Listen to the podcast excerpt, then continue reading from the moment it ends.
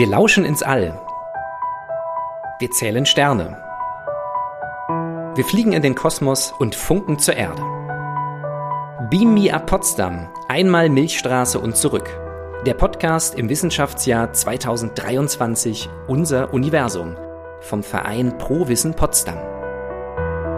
Mit Wissenschaftlerinnen und Wissenschaftlern der Forschungsinstitute in Potsdam und Umgebung.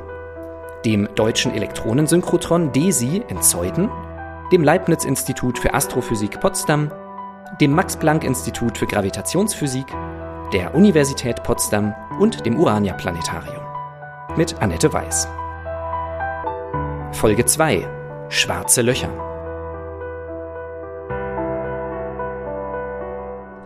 Naja, schwarze Löcher ist ja eigentlich nur wie so eine Anziehungskraft, die von einem Zusammenschluss einer Explosion entstanden sind. Also ich würde gerne mal ein schwarzes Loch sehen, ja. Ja, schwarze Löcher entstehen nur, wenn eine Sonne explodiert, was aber sehr selten ist. Aber bevor eine Sonne zum schwarzen Loch wird, wenn sie explodiert, dann teilt sie sich auf zu ganz vielen blauen kleinen Sternchen. Die sind sogar noch heißer als die normalen Sonnen, aber wenn die dann irgendwann explodieren, dann wird es ein schwarzes Loch. Das sind Benjamin und Danny, neun und elf Jahre alt. Die beiden habe ich am Planetarium in Potsdam getroffen. Die sind nämlich sehr interessiert, was das Weltall angeht. Und wer noch mehr weiß über die schwarzen Löcher, den treffe ich heute in Zeuthen am DESI, am Deutschen Elektronensynchrotron, ja, am Forschungszentrum der Helmholtz-Gemeinschaft. Und das ist Professor Dr. Marek Kowalski. Hallo Marek. Hallo.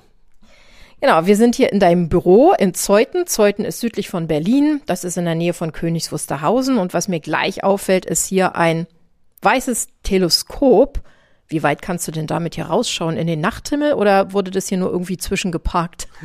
Tatsächlich war das nur zwischengeparkt. Das stand unter dem Tisch von einem Kollegen von mir. Und dann, wir, wir wollen etwas ähnliches nachbauen. Und ich nutze das, um mir die Geometrie etwas zu veranschaulichen.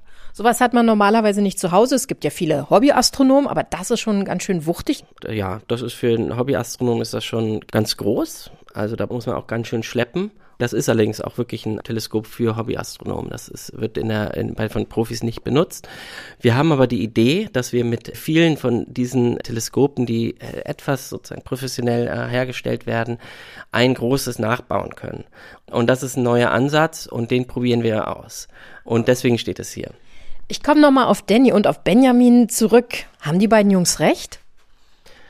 Also es hat mir gut gefallen, sehr kreativ. Ein, ein Punkt äh, sicher äh, haben die recht, dass schwarze Löcher können bei der Explosion von Sternen oder von Sonnen entstehen. Ah, nicht alles stimmt, glaube ich. Also es entstehen bei einer Sternexplosion nicht kleine Sterne, kleine Sonnen, sondern es geht sehr turbulent zu.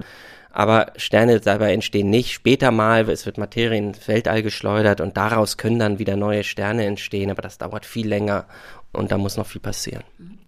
Genau, da sind wir ja schon beim Thema. Erzähl doch mal, was ist genau ein schwarzes Loch und wie entsteht es? Und was ich an dieser Stelle sehr gerne mache, ist ein sogenannter Elevator Pitch. Also die Länge einer Aufzugfahrt möchte ich gerne nutzen, dass du das in der Kürze erzählst. Jetzt bin ich aber ein bisschen unsicher. Das DESI ist, glaube ich, ein älteres Gebäude. Gibt es hier einen Aufzug? Also hier gibt es nur zwei Stockwerke. Okay, gut. Da gehen wir jetzt wirklich hin. Ich nehme das beim Wort. Ja, wir machen das wirklich. Wir machen den nicht nur im Geiste, den Elevator Pitch, wir machen den wortwörtlich. So, da gehen wir jetzt mal hier den langen Gang entlang. Ich habe schon gesehen, da sind viele Wissenschaftler und Wissenschaftlerinnen, die in ihren PC gucken und tippen und wahrscheinlich Daten auswerten, so schätze ich es, denn man sieht hier auf den Gängen schon Plakate zu. Ja, Geisterteilchen, auch das ist nachher unser Thema. Marek, nur so nebenbei, weißt du, wann das DESI hier gebaut worden ist? Es kommt mir so vor, als sei es schon ja, zu DDR-Zeiten oder sogar noch früher gebaut. Ähm, ja, das ist das ehemalige Institut für Hochenergiephysik der Akademie der Wissenschaften und damals oh, out of order. Na, da müssen wir ins Treppenhaus und müssen weiter sportlich sein.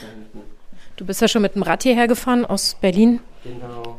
26 Kilometer. Wie viel? 26 wow. sind das. Aber das Institut für Hochenergiephysik wurde nach der Wende äh, integriert in das DESI. Das DESI ist ursprünglich also eine Institution in Hamburg, ist immer noch in Hamburg. Also wir sind hier nur ein kleiner Ableger, ungefähr 250 Personen, die hier arbeiten. Und am DESI sind es etwa zehnmal mehr in Hamburg oder 2200. Ja, also der Aufzug war außer Betrieb. Wir bleiben sportlich und nehmen das Treppenhaus. Der Sinn des Ganzen ist ja einfach, um zu gucken, kann man das in der Kürze erklären oder ist es so komplex, dass man es nicht schafft? Das werden wir sehen. Ja, wir beginnen unten. Okay. Marek, was ist ein schwarzes Loch? Wie entsteht es? Also, ein schwarzes Loch ist erstmal ein Objekt, ein kompaktes Objekt, also klein, was sehr massereich ist. Und die Masse muss so groß sein, dass die Gravitation, die die Masse sozusagen verursacht, so stark ist, dass sie alle Teilchen zurückhält und alle Strahlung und die dann nicht entweichen können. Und versucht ein Teilchen zu entweichen, dann wird es zurückgehalten und kommt schlicht einfach nicht raus. Und das gilt für die Strahlung genauso. Das heißt, uns erreicht, wenn wir außerhalb des schwarzen Lochs sind, nichts. Okay. Und mit dem Nichts haben wir es geschafft. Wir sind jetzt im zweiten Geschoss. Super. Challenge geschafft. Dann können wir zurückgehen in dein Büro.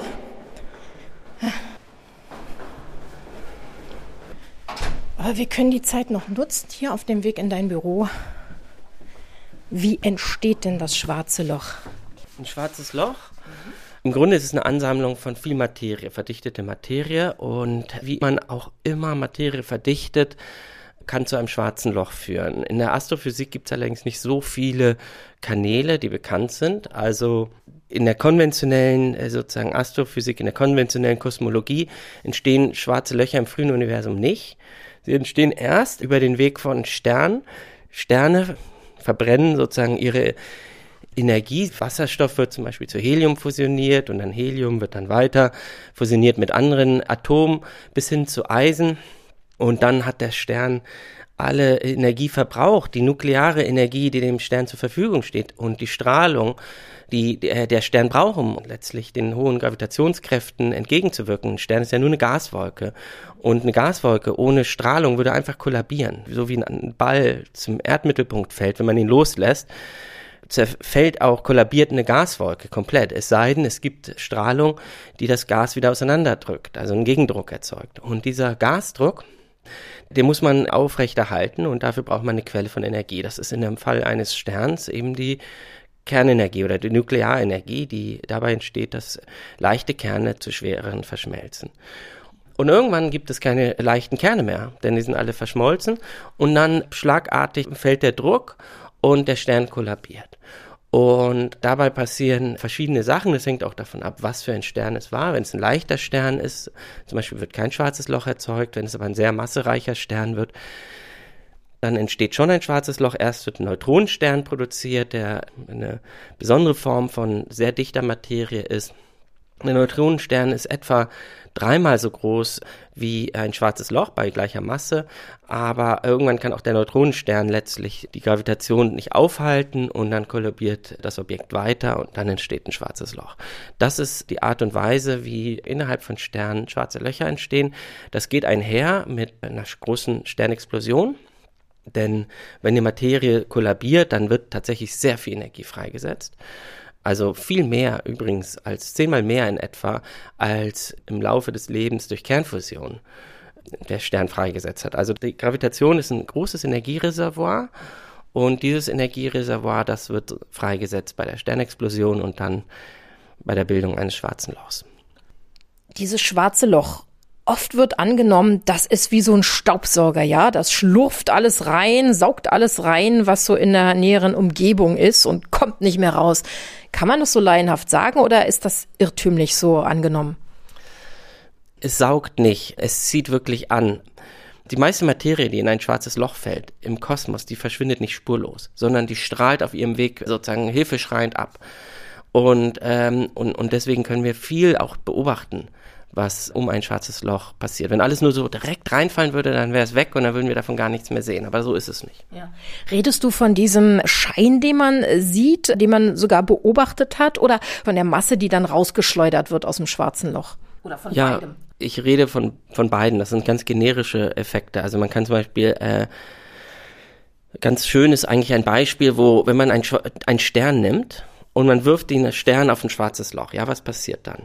Was dann passiert, wenn er nicht genau auf das schwarze Loch zufällt, wenn er knapp sozusagen das schwarze Loch nur streift, dann fliegt er dran vorbei.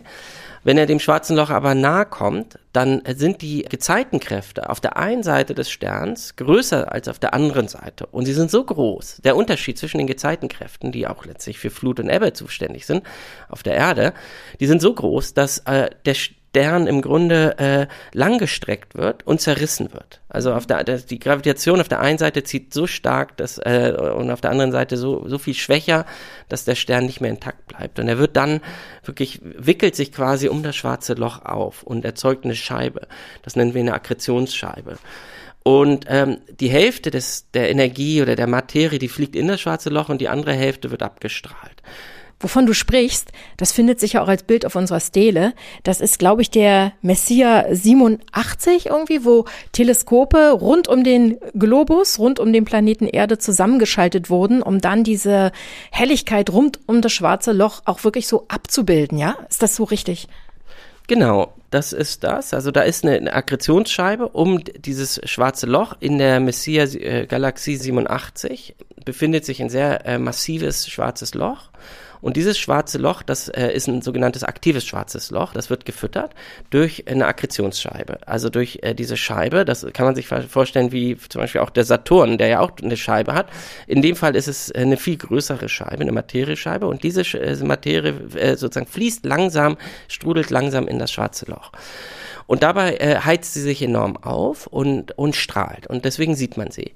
Jetzt ähm, in diesem äh, sehr bekannten, tollen Bild sieht man nicht einfach nur eine Scheibe, wie man sie beim Saturn sehen würde, eine platte Scheibe, sondern man sieht sozusagen eine sehr verdrehte Scheibe. Und ähm, die, äh, das ist äh, sozusagen, was da passiert ist, dass die, die Scheibe äh, sozusagen optisch verzerrt wird durch die starken Gravitationsfelder, äh, die letztlich das supermassive schwarze Loch im Zentrum ähm, ja, der Scheibe verursachen. Und das ganze Bild ist erst möglich geworden, tatsächlich, indem äh, Radioteleskope, die über die ganze Erde verteilt wurden, dieses ähm, sozusagen zeitgleich die, dieses Objekt beobachtet haben und damit eine enorme Winkelauflösung erzielen konnten. Und, ähm, und das Besondere ist, also man sieht nicht nur die Scheibe, man sieht auch im, in der Mitte diesen schwarzen Fleck. Und das ist im Grunde der Schatten des schwarzen Lochs. Man sieht halt nicht den, das schwarze Loch kann man nicht sehen direkt, weil es eben ja schwarz ist aber man sieht doch trotzdem, da ist, äh, da fehlt was und äh, das ist also und viel besser geht's nicht. Also so direkt sehen wir eben doch das schwarze Loch. Und dann ähm, ist es doch aber erst wirklich vor kurzem gelungen, dass wirklich so ein schwarzes Loch nachgewiesen werden konnte und dafür der Physik-Nobelpreis verliehen wurde. Genau, und zwar ähm, das schwarze Loch in unserer äh, Milchstraße, im Zentrum unserer Milchstraße ist, äh, das ist äh, Sagittarius A, Stern. Das hat äh, eine, eine Masse von circa 4 Millionen Sonnenmassen.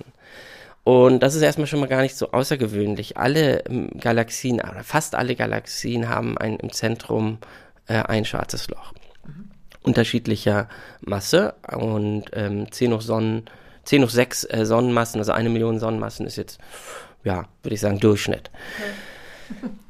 was äh, speziell ist, ist, äh, dadurch, dass das in unserer Galaxie ist, können wir, äh, sind wir recht nah dran und können es genau untersuchen. Und äh, was äh, Andrea Ganz und ähm, Rein, Reinhard Genzel äh, beobachtet haben, sind äh, Sterne. Die sind die beiden, die den Nobelpreis 2020 für Physik äh, bekommen haben, für diese Beobachtung. Also die haben Sterne verfolgt, die um dieses, äh, um dieses Zentrum unserer Galaxie herumfliegen.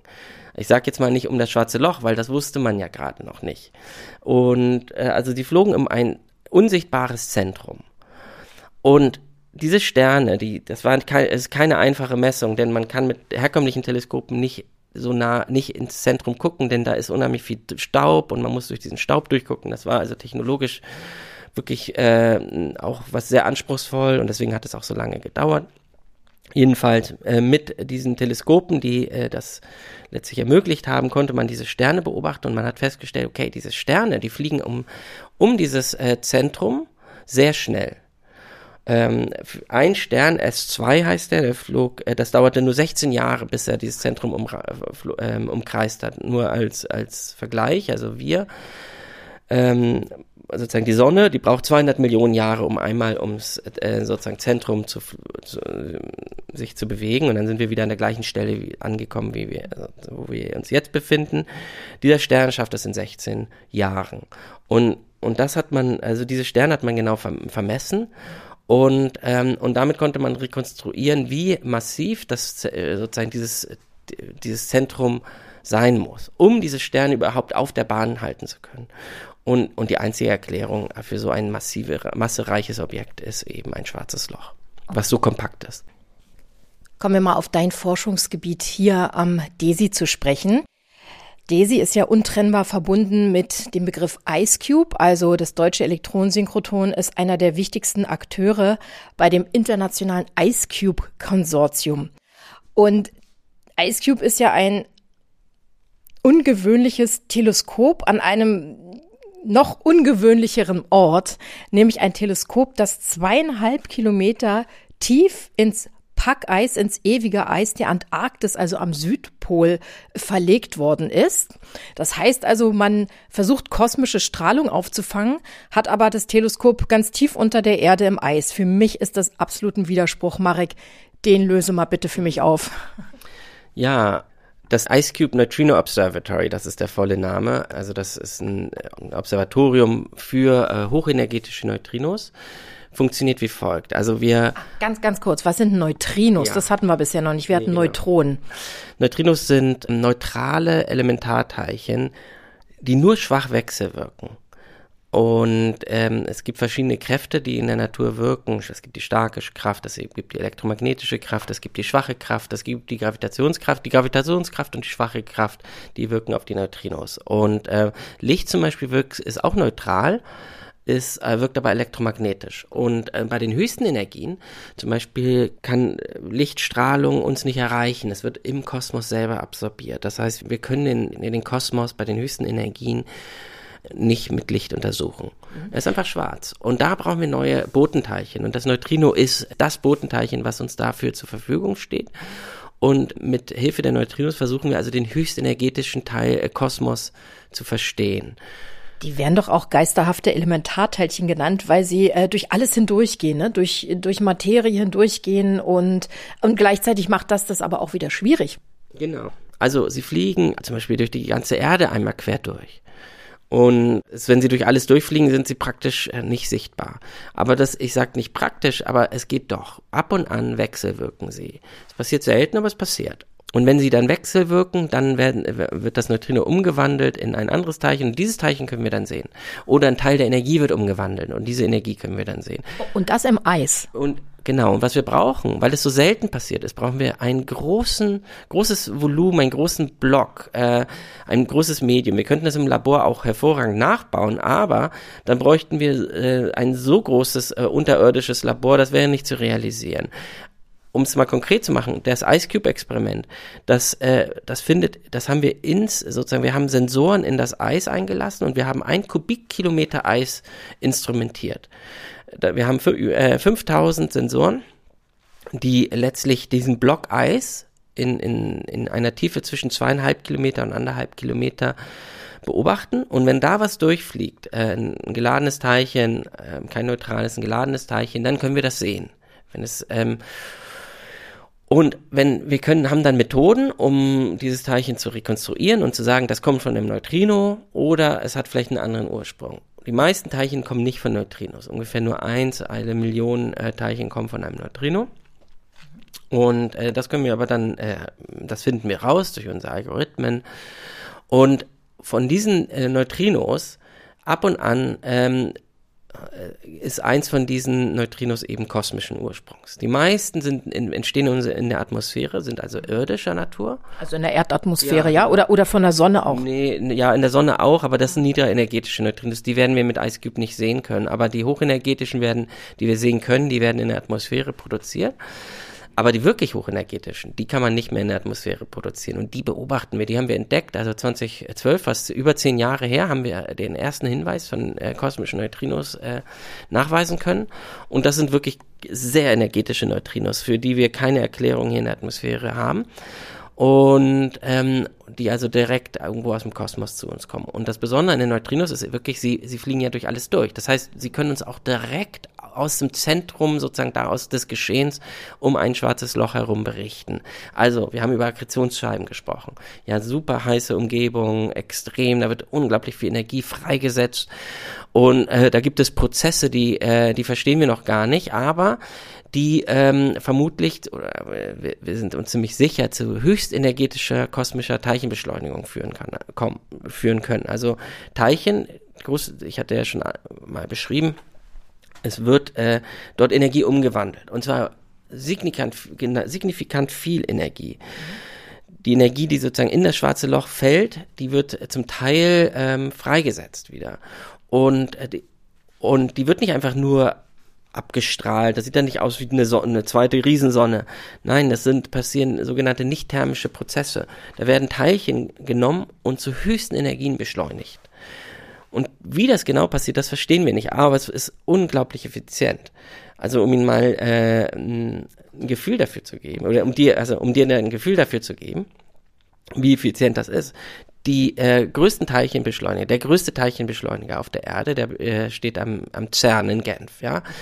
Der, ähm, der produziert äh, Teilchen, die eine Energie von ungefähr ähm, 10 hoch 13 Elektronenvolt haben. Das ist, die Einheit ist jetzt nicht so wichtig, also 10 hoch 13 ist die Zahl, die man sich merken kann.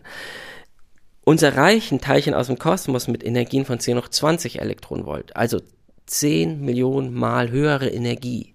Da sollte man also nicht reinfassen, ja? Das ist wie ein elektrischer Blitz, oder? Ja, das, ja, das Teilchen, also das Teilchen hat, äh, ein einzelnes Partikel, ein Teilchenpartikel hat tatsächlich die Energie von einem Tennisball, der äh, von Boris Becker, also zu, in seiner Bestform aufgeschlagen wird, also 200 kmh. Das ist die ganze Energie, die in einem Teilchen steckt. Wenn das jetzt einen treffen würde, würde wahrscheinlich gar nicht so viel passieren. Es würde einfach durch die Hand durchfliegen. Denn das Teilchen ist ja winzig klein, äh, anders als ein Tennisball. Ähm, also das würde vielleicht wechselwirken, aber es wär, wäre erstmal, glaube ich, nicht so katastrophal. Der Punkt ist eigentlich ein anderer, ist, ist sozusagen, wenn man natürlich, wenn man alle von allen Teilchen getroffen wird, das wäre katastrophal. Aber dass es überhaupt so einen äh, Mechanismus gibt, der diese Teilchen so zu so hohen Energien beschleunigen kann, das ist ziemlich äh, interessant und das verstehen wir auch gar nicht und wir wissen auch nicht mal genau, wo es passiert. Und das versuchen wir zu verstehen mit IceCube. Wir versuchen also die Quellen dieser äh, Strahlung nachzuweisen und ähm, wir haben vor zehn Jahren ungefähr nachgewiesen, dass es diese äh, hochenergetischen Neutrinos überhaupt gibt. Die sind jetzt nicht ganz so hochenergetisch wie das Teilchen, was ich dir gerade beschrieben habe, von 10 hoch 20 Elektronenvolt. Die, die wir sehen, sind, liegen bei 10 hoch 15 Elektronenvolt. Also immer noch hundertmal energetischer als die äh, Teilchen, die wir auf der Erde erzeugen können. Und die werden uns durch den Kosmos sozusagen zur Verfügung gestellt. Und das passiert irgendwie ganz automatisch. Also hier auf der Erde müssen wir einen riesen Aufwand betreiben, um diese Teilchen zu beschleunigen. Im Kosmos passiert das irgendwie so ganz automatisch. Und ist das jetzt der Nachweis, diese Neutrinos zu finden unterm Packeis mit eurem super duper Teleskop, was eben nicht in den Himmel ragt, sondern im Packeis ist? Ist das jetzt der Nachweis von schwarzen Löchern überhaupt oder überhaupt von kosmischer Strahlung? Also die kosmische Strahlung, die, dass, dass es die gibt, das wissen wir schon seit äh, über 100 Jahren im Grunde als Phänomen. Äh, das Problem ist, dass wir nicht wissen, wo sie erzeugt wird. Wir wissen also auch nicht, ob sie wirklich in der Umgebung von schwarzen Löchern erzeugt wird wir, wir, dieser Prozess, diese Prozesse äh, sind, waren lange im Dunkeln. Jetzt langsam äh, kommen wir dem näher. Wir mit, Neu mit Neutrinos, aber auch zum Beispiel mit hochenergetischer Gammastrahlung. Auch etwas, was wir hier am DESIB untersuchen. Mit Neutrinos allerdings äh, kommen wir sozusagen schon ziemlich nah äh, ans Geschehen. Und was wir jetzt festgestellt haben, und dazu haben wir gerade jetzt äh, was sehr Interessantes veröffentlicht, und zwar der erste Nachweis von hochenergetischen Neutrinos von ähm, einer Galaxie, einer aktiven Galaxie M77, dem, also der Messier-Galaxie 77. Und die hat auch ein, ein supermassives schwarzes Loch und die hat auch eine Akkretionsscheibe. Und von dieser Galaxie, und das ist das erste Mal, dass uns das gelungen ist, haben wir äh, starke Evidenz für die Emission von diesen hochenergetischen Neutrinos. Das heißt, es sieht wirklich so aus, als ob diese Galaxie und damit auch stellvertretend für viele andere Galaxien im Kosmos eben hochenergetische Teilchen beschleunigt und also beschleunigt Teilchen zu hohen Energien und, und diese Teilchen dann wechselwirken und produzieren Neutrinos. Also die Neutrinos sind dann wirklich die Botenteilchen, die uns über die Prozesse in dieser Quelle ähm, Auskunft geben. Jetzt hast du erzählt, 2012 ist schon der Nachweis gelungen oder zumindest also spektakuläre Neutrinos, die ihr mit Ice Cube nachweisen konntet. War das jetzt das einzige Mal oder passiert euch das ständig oder ungefähr viermal im Jahr oder wie, wie oft schlagen die einen ins Eis? Wir sehen ungefähr 100.000 Neutrinos pro Jahr mit Ice Cube. Davon, äh, von den 100.000 Neutrinos sind 99.000 äh, atmosphärischen Ursprungs. Ungefähr 1.000 maximal, mehr wird es nicht sein, sind ähm, kosmischen Ursprungs. Von diesen 1.000 können wir aber nicht äh, sagen, du kommst jetzt sozusagen aus dem Kosmos, du kommst aus der Atmosphäre, das können wir nicht ein, individuell sagen. Es, aber eine Handvoll Neutrinos, vielleicht zehn, pro Jahr, da sind wir uns ziemlich sicher, dass sie aus dem Kosmos kommen. Aha. Und äh, also dementsprechend, das ist wirklich die, die Nadel im Heuhaufen, die wir suchen. Ja, es kommt mir bekannt vor, bei den Gravitationswellen war das auch so. Ihr Forscherinnen und Forscher sucht immer die Nadel im Heuhaufen. Aber das führt mich auch zur nächsten Frage. Was haben wir auf der Erde eigentlich davon, dass ihr ja auch recht teure Forschung, das muss man einfach mal sagen, betreibt? Das ist eine gute Frage. Also ich glaube, da gibt es vielleicht drei Antworten. In der Forschung allgemein gibt es viele, selbst in der interessengetriebenen Forschung gibt es viele Spin-offs. Also da entwickelt man was und dann stellt sich heraus, es ist nützlich äh, für was ganz anderes. Das steht bei uns nicht im Fokus, aber, äh, aber es kann, passiert trotzdem äh, laufend. Das andere ist aber, dass wir natürlich, ja, wir bilden auch ähm, Nachwuchswissenschaftlerinnen, Wissenschaftler aus und äh, es ist halt so, dass in der Forschung ähm, nicht alle, es arbeiten ja nur am Ende sehr, sehr wenig Leute bei uns äh, an diesen Experimenten. Und äh, die meisten, auch diejenigen, die wir ausbilden, machen am Ende sehr, äh, arbeiten in anderen Bereichen, in der Wirtschaft, in der, in der Gesellschaft und äh, machen da äh, sozusagen ganz viele tolle Sachen auch nützliche Sachen. Ich sehe uns da so ein bisschen auch als Durchlauferhitzer. ähm, ja, Wieder und, so ein schöner Vergleich. Ja, und, und, und, und ich sehe auch, wir, also es interessiert die Menschen nun mal auch. Und es interessiert auch die, die, die jungen Menschen, die zum Beispiel sich überlegen, Physik zu studieren oder Astrophysik. Also ich glaube, dass ohne diesen sozusagen, ohne, ohne dieser das, dem Interesse, was wir ganz grundsätzlich generieren, äh, die, die ganzen Naturwissenschaften einfach nicht so attraktiv wären. Und dementsprechend würden, würden die Leute äh, die wir ausbilden, fehlen. Das ist das Zweite. Eine Sache, die mir persönlich wichtig ist, völlig unabhängig ist von, von Industrie und Anwendung, ist, dass wir letztlich ähm, die, die Welt besser verstehen. Und ich, ich glaube, ich habe das jetzt zum Beispiel in der Corona-Zeit oft erlebt, da kamen Freunde zu mir und meinten, die wollen das jetzt einfach wirklich mal besser verstehen. Sie interessieren sich jetzt äh, für den Kosmos mehr denn je. Am Ende ist es doch was sehr Menschliches, äh, dass man verstehen möchte, woraus bestehen wir, wo, wo, wo äh, sozusagen, wie kommt es, dass wir da sind, wo geht's hin? Und diese großen Fragen, ähm, die beschäftigen letztlich sehr viele Menschen und, und machen uns Menschen auch aus und, und auch unsere Kultur. Und dazu beizutragen, da laufend neue sozusagen Kapitel zu schreiben, ist, glaube ich, wichtig. Was machst du jetzt genau? Also ich darf mal dein Büro endlich beschreiben. Einmal ist ja hier so ein Plakat von diesem ganzen The Messiah Objects. Da hatten wir ja schon 77 und 87 rausgegriffen. Für mich als Laie sieht es einfach so aus wie ja unterschiedliche Sterne, die unterschiedlich hell und ähm, mit unterschiedlicher Ausbreitung leuchten. Es steht ein wunderschönes Teleskop hier, ein weißes und sonst ist es im Grunde fast ein normales Büro, bis ja tatsächlich noch ein ganz merkwürdiges Objekt, auf das du gerade zeigst, Marek. Ich habe schon gerätselt, was das ist. Ich beschreib's mal, sieht aus wie eine Kugel, oben transparent mit ganz vielen Platinen und unten ähm, ja so leicht vergoldet, aber auch nochmal transparent. Ich habe wirklich keine Ahnung, eine außergewöhnliche Lampe vielleicht. Nee, also das ist einer von den Ice Cube Sensoren. Von diesen Sensoren haben wir 5000 Stück im Eis ähm, versenkt. Die, das ist eine Glaskugel und diese Glaskugel dient dem Schutz. Also die schirmt sozusagen den, den Sensor, den Lichtsensor vom, ähm, vom großen Druck, den das äh, umgebende Eis verursacht, ab. Und äh, der Lichtsensor ist sehr groß, das ist das Goldene, was man von unten sieht. Das ist ein ja, 25 Zentimeter Durchmesser großer Lichtsensor, der einzelne Photon, einzelne Lichtpartikel nachweisen kann. Das wird dann digitalisiert, das ist die Elektronik, die man oben drauf sieht, und dann wird das per Kabel an die Oberfläche gesendet. Und an der Oberfläche steht dann unser Counting Room, also ein Raum mit vielen Computern, die das Licht, das nachgewiesen wurde, verarbeiten. Du hattest mich gefragt, was machen wir hier oder was mache ich? Ich bin an vielen Aspekten des IceCube-Projekts beteiligt, aber auch an anderen Observatorien, optischen Observatorien. Also eine Sache, die wir hier machen am DESI, wir entwickeln den Sensor äh, der nächsten Generation. Der sieht jetzt nicht so aus wie der hier, der bei mir im Büro steht.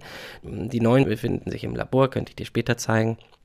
Und die haben jetzt nicht einen großen Sensor, sondern 24 kleinere und die gucken in alle Richtungen gleichzeitig. Also das ist wirklich ein Schritt nach vorne, ist nicht viel größer, ein bisschen größer als der, den wir jetzt haben. Und diesen Sensor, den werden wir in drei Jahren auch ausprobieren am Südpol. Also wir bereiten jetzt gerade eine große Kampagne für eine Erweiterung vor und äh, das heißt IceCube Upgrade und dann werden von dieser neuen Generation von Sensoren welche ins Eis gelassen. Und das IceCube-Projekt wird erweitert. Genau an der gleichen Stelle ins Eis? Also werden die ausgetauscht und die Älteren kommen raus oder wird das Feld erweitert? Ausgetauscht wird nichts. Das ist ins Eis eingefroren. Also der Prozess, wie wir die Sachen ins Eis einlassen, ist, wir schmelzen schmale Löcher ins Eis mit heißem Wasser und dann lassen wir die Sensoren ein und dann friert es zusammen. Und dann ist es auch wirklich fest. Also dann dauert das viele Jahre, bis irgendwann sozusagen erreicht der Block Eis die Küste und fällt ins Wasser und Theoretisch könnten wir es auch wieder rausholen, aber es wäre ein ziemlicher Aufwand. Aber es ginge, aber das ist jetzt nicht geplant. Die neuen Sensoren wollen wir in den Ice Cube Detektor ins Zentrum einlassen und ihn auf diese Weise zu niedrigeren Energien erweitern. Also wir reduzieren die Schwelle des Ice Cube Detektors. Wir bereiten auch noch eine viel größere sozusagen Erweiterung vor. Im Augenblick ist es ein Kubikkilometer großer Block Eis, der ausgelesen wird. Wir wollen acht Kubikkilometer auslesen, allerdings mit weniger Instrumentierungsdichte. Also es wird nicht teurer als Ice Cube, es wird vergleichbar. Und dieses Projekt bereiten wir jetzt vor, um letztlich zu verstehen, wirklich, wie funktionieren die Quellen, die wir beobachten. Also ein Kubikkilometer wären ja mal 1000 mal 1000 mal 1000 Meter und dann das Achtfache davon jetzt für das Neue. Das heißt, du entwickelst hier mit deinem Team die Sensoren. Ich dachte immer, du sitzt vielleicht vom PC und guckst, was der Südpol dir an neuen Daten funkt und wo es vielleicht tatsächlich jetzt ein schwarzes Loch oder irgendwas eben, was Neutrinos ja aufgefangen hat. Das auch oder du entwickelst vor allen Dingen die Sensoren? Wir haben, wir sind ja hier viele, wir sind ungefähr 20 Leute, die an IceCube arbeiten. Also ein Teil des Teams arbeitet, entwickelt die Sensoren. Das machen wir auch nicht alleine, das machen wir mit anderen Universitätsgruppen in Deutschland zusammen. Aber wir produzieren sie hier äh, am DESI. Ein anderes Team analysiert die Daten, die wir jetzt von IceCube bekommen und ja, da sitze ich schon auf einem Computer und gucke mir die Daten an oder die gucke mir die Grafiken an, die Studierende von uns ja, produzieren und wir diskutieren das dann gemeinsam. Wir arbeiten aber auch nicht nur an IceCube, wir arbeiten zum Beispiel auch an einem Satelliten, der im UV-Wellenlängenbereich Licht, also Foto nachweisen wird und uns auch hoffentlich etwas über die Quellen von hochenergetischen Neutrinos äh, sagen kann, aber auch über die Quellen von Gravitationswellen. Also das wird ganz spannend, wird auch in drei Jahren äh, wird der Satellit starten und wir entwickeln hier am DESI die Kamera dafür. Es ist eine Mischung von Technologieentwicklung und Analyse der Daten. Du hast gesagt, du könntest mir das Labor mal zeigen, wo ihr die Sensoren entwickelt. Können wir da wirklich hingehen? Das wäre ja. super. Okay. So, dann laufen wir mal von einem Gebäude zum anderen rüber. Hier ist eine Riesenbaustelle. Was entsteht hier, Marek? Da oben ist ein großer Seminarraum mhm. und der musste renoviert werden und der wird auch ein bisschen erweitert. Und dann entsteht hier ein Gebäude auf der anderen Seite. Es kommt das Headquarter für das Cherenkov Telescope Array her. Das heißt äh, CTA, Cherenkov Telescope Array, das ist ein Observatorium, was hochenergetische Gammastrahlung beobachtet. Und das ist ein europäisches Projekt und ja, eins der Headquarters, es wird mehr als eins geben, ist hier das für Datenanalyse und für die Daten selber. Ganz kurz mal, Gammastrahlung hatten wir bisher noch nicht so erwähnt. Ja. Ist das die kosmische Strahlung, die dann auch frei wird bei einem schwarzen Loch? Ja, also Gammastrahlung ist, sind Photonen, das ist wie Licht, nur bei sehr hohen Energien. Und äh, die höchsten Energien, sozusagen, die man mit Licht produzieren kann, die nennen wir Gammastrahlung. Also es gibt Röntgenstrahlung, was man nutzt, um sich zu durchleuchten, X-Rays und danach bei höheren Energien fängt die Gammastrahlung an. Und die Quellen der Gammastrahlung sind ähnlich zu den Quellen der Neutrinos und sind auch eng verbunden mit der kosmischen Strahlung. Ah, ein Labor in einer Küche, einer ganz normalen ja. Küche. Das ist ja lustig. Hätte ich mir jetzt ganz anders vorgestellt. Und hier sind sozusagen, also wow, hier sind die Sensoren. Das ist der Sensor der nächsten Generation, ja. Und sieht man ja auch schon gleich, der sieht anders aus. Der sieht mhm. sozusagen ein bisschen kompakter aus. Hier sieht man den auch von innen. Also hier ist insgesamt viel weniger Platz. Wenn man sich das wie Pixel vorstellt, hat dieser Sensor 24 Pixel, unser alter hatte nur einen. Und damit haben wir natürlich eine ganz andere Möglichkeit, auch die Richtung aufzulösen. Erinnert mich so ein bisschen an so eine Taucherhaube, ja. Und der neue sieht natürlich noch schicker aus. Also hier in diesen Glasfenstern kann man so sagen, ne, da sitzen dann eben diese Fotovervielfacherröhren. Sieht wieder aus, wie, ja, wie so eine Taucherglocke. Also dich findet man hier, Marek, und du schraubst hier mal dran, oder? Ja, also nicht ich. Das machen Postdocs bei uns und das machen andere. Wenn ich da jetzt dran schrauben würde. Aber das ist ja schon was Besonderes, dass ihr das hier auch entwickelt tatsächlich und dann zur Verfügung stellt. Ja, aber in dieser Forschung, die wir machen, da arbeiten wir nur mit Prototypen. Nee, diese Sachen gab es vorher noch nicht. Wir lösen ein Problem, was in dieser Form niemand hatte. Wer kommt auch schon auf die Idee, einen Sensor ins ewige Eis in 2000 Meter Tiefe einzulassen? Wir brauchen das. Das ist für uns der richtige Ort und dementsprechend müssen wir die Technologie entwickeln und das machen wir hier. Und oft ist es eben auch nützlich für was anderes. Das stellt sich häufig heraus. Also wir haben hier diese Platine, die gab es schon beim alten Sensor und dann diese, wie heißen die nochmal? PMTs, Photomultiplier Tubes. Und dann wird das Ganze zusammen verschraubt. Ja, in Kisten verpackt. Ja. Wohin kommt das? Gleich an den Südpol äh, oder? Noch nicht. Die werden erstmal äh, nach Madison in die USA verschickt und dort zusammen dann an Südpol. Das ist neben dem DESI eigentlich der wichtigste Player, kann man sagen, ne, bei der Universität in Wisconsin-Madison, das Headquarter. Genau, das ist das Headquarter vom Ice Cube Projekt. Es ist ja eine große Kollaboration von über 300 Kollaborateurinnen und Kollaborateuren. Die Zentrale sitzt in Madison in den USA, nicht bei uns. Und wie viel wollt ihr hier noch in der, ich muss es mal sagen, in der einfachen Küche produzieren davon? Also wir bauen die nicht hier, wir testen sie nur hier. Das sind nur alte Prototypen. Das sieht schon anders aus, dort wo wir sie wirklich zusammensetzen. Das ist keine alte Küche, das ist ein Reinraum und das ist aber nicht hier auf dem Gelände, sondern in, in Schönefeld. Aber immerhin hier in der Nähe, in ja. Deutschland vor allen Dingen, äh, also made in Germany, ja. Auf jeden Fall, ja. Ja, toll. Und dann prüft ihr die nochmal und dann genau. werden sie genau. von euch aus verschickt. Genau. Die werden hier geprüft. Ob wir die jetzt ins Eis einlassen oder in den Weltraum schicken, das ist fast das Gleiche. Wir können sie nicht reparieren. Deswegen müssen wir wirklich die auf Herz und Nieren prüfen. Wir müssen Kälte müssen gucken, können sie die Kälte überstehen, funktioniert jede Komponente in dem Sensor und die müssen wirklich getestet werden. Und das, diesen Test, den machen wir hier auf dem Campus. Das ist aber nochmal spannend, Marek. Äh, wie macht ihr das? Ich sehe ja nur eine Spülküche. Habt ihr jetzt irgendwie so einen Eisschrank und habt ihr ja. so verschiedene Temperaturen, wo ihr das also messen könnt? Hier drin werden die zum Beispiel, aber das will ich nicht öffnen, weil ich glaube, nee, da findet das ist. Ich muss es nur mal beschreiben. Ein ganz großer schwarzer Schrank sieht ehrlich gesagt aus wie beim Zauberer, als wenn man da drin verschwindet und dann doch irgendwie wieder auftauchen würde. Ja. Das ist eine Kühlkammer? Äh, nee, das ist keine Kühlkammer, das ist sozusagen eine Lichtkammer, wo wir halt Licht auf die Sensoren strahlen und das durchscannen. Hier ist in dieser Kiste ist ein Laser, das Laserlicht geht da rein und bestrahlt sozusagen den Sensor und wir gucken, ob der Sensor genau so funktioniert, wie wir es denken. Nebenan steht die Kühlkammer. Und eine Kugel nach der anderen wirklich, ein genau. Sensor nach dem anderen. Ja, alle werden einmal durchgemessen. Mhm. Wie viel hast du nochmal gesagt, also kommt von hier? 200, 230 kommt von hier. Marek, eine Frage noch zum Schluss. Wenn du dich an irgendeine Stelle des Universums beamen könntest, egal ob du da wirklich überleben könntest oder nicht, ja, also ob du da von den Temperaturen dich wohlfühlst, an welche Stelle würdest du dich beamen? Das ist eine gute Frage. Also ich vermute, ganz am Ende wird es langweilig. Also sozusagen, wenn ich vorspule und gucke, was am Ende, wie das Universum ist, also da hätte ich Angst, dass ich da, dass es mir zu langweilig wird. Ich glaube, ich würde am Anfang des Universums gerne sein. Ah, du denkst schon zeitlich. Ich meinte eigentlich räumlich. Wohin würdest du dich beamen? An welche Stelle? In der Nähe eines schwarzen Loches oder bei der Sonne oder lieber Jupiter? Was würdest du dir gerne angucken in Ruhe?